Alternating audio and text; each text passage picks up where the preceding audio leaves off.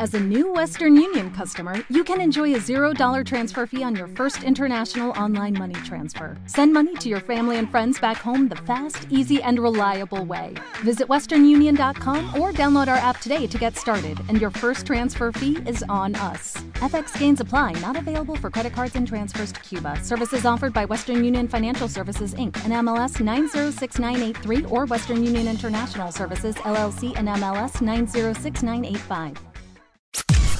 Podcast Millennium. Y te decía que temprano eh, hablaba acerca de las obras en construcción.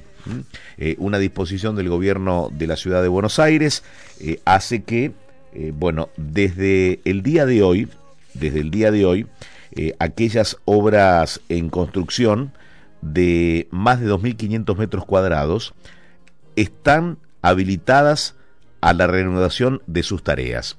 Vamos a hablar con Luis Pablo Ciancaglini, que es eh, arquitecto y está a cargo de una obra, es el responsable de una obra en la ciudad de Buenos Aires. ¿Qué tal Luis Pablo? ¿Cómo estás? Buen día. Eduardo Bataglia aquí en Millennium. Eduardo, buen día, ¿cómo estás? Mucho gusto. Bueno, a ver, ¿cómo estás viviendo estas horas? ¿Cómo venís pasando todo este tiempo, no? Un largo año el 2020 y también se presenta como bastante complejo 2021. Contame un poco. Mira, nosotros pudimos reanudar las obras. Esta es una obra bastante importante en colegiales, tiene 84 mil metros cuadrados, eh, ya tiene tres años de obra. Eh, hubiésemos terminado si no fuera por la pandemia programada para diciembre de este año. Esto, bueno, obviamente que se alargaron los tiempos y ya estamos hablando de 2022, estamos viendo cómo se van sucediendo los hechos, pero pudimos retomar las tareas eh, tímidamente en agosto, septiembre del año pasado, cumpliendo con los protocolos. Y esta nueva medida de los del tope de las 2.500 metros nos vio afectados algunos días de, del inicios de este mes, eh, que pudimos revertirlo eh, por pedidos varios que hicimos a la de Quefico, que es el ente gubernamental de control de la ciudad de Buenos Aires, demostrando que cumplimos con los protocolos, protocolos COVID en cuanto a sanitización de la gente, vestuarios ventilados. Esta es una obra muy grande, sí. en la cual seguramente estarán varias eh, varias obras más, ¿no?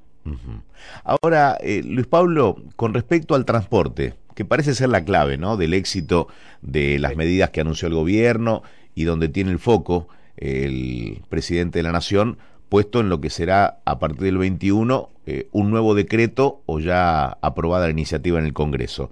Digo, ¿cómo, te manejas con, con, los empleados y el transporte?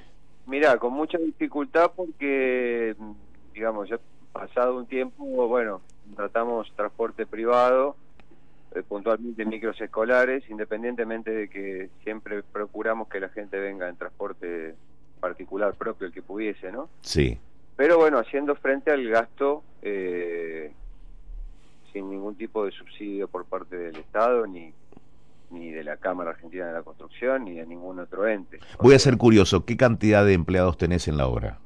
Nosotros en este momento estamos casi en 300 personas.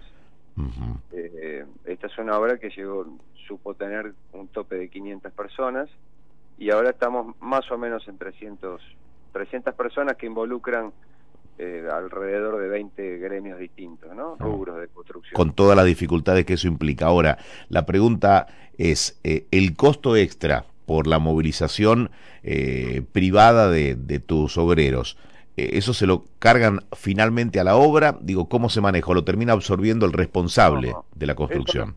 Eso, lo asume directamente en estos casos la empresa, ah. ni siquiera el comitente.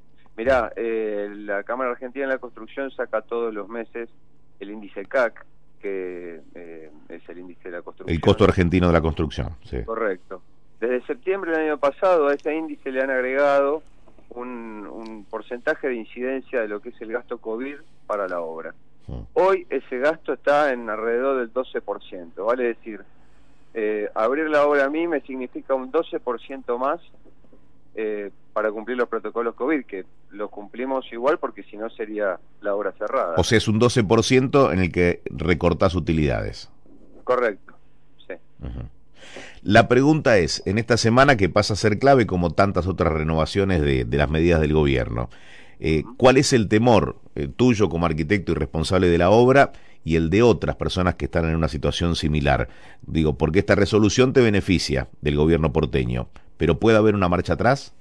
Mira, sabiendo que nosotros cumplimos con los protocolos y, digamos, estamos con, con, con índices de seguimiento, porque no tenemos casos en las obras, tenemos casos de gente que se contagia de COVID los fines de semana en su casa, en su quehacer diario y demás, y en la obra tratamos de evitar el ingreso con mm. los controles que hacemos. Eh, funcionamos bien, una medida, no sé, volver a fase 1 ahora tiraría por tierra de todo nuestro nuestro desarrollo, ¿no? Sin dudas. o sea, sería de dinamitar el esfuerzo que han hecho en cuanto, digo, a lo físico, a lo mental y, al dinero que han empleado, ¿no? Y fundamentalmente a lo económico, porque ya te digo, venimos con un 12% sostenido eh, de lo que sería eh, un costo que no tenemos calculado en ningún lado y lo asumimos como tal para poder permanecer abiertos, ¿no? Luis Pablo, sabíamos que estabas por entrar a una reunión, así que eh, te liberamos y te agradecemos estos minutos para FM Milenio. Bueno, muchas gracias por el contacto y darme la oportunidad de contar esta problemática ¿no? que afecta a varias obras. Hasta pronto. Eh, Luis Pablo Ciancaglini, arquitecto responsable de una obra en la ciudad de Buenos Aires de 84 mil metros cuadrados. Eh, como novedad, podemos decir que el gobierno de la ciudad de Buenos Aires comienza desde hoy a habilitar la reanudación de las obras de viviendas privadas que habían sido postergadas por las restricciones del 30 de abril. ¿Qué puede pasar esta semana? Y es un gran interrogante. Podcast Millennium.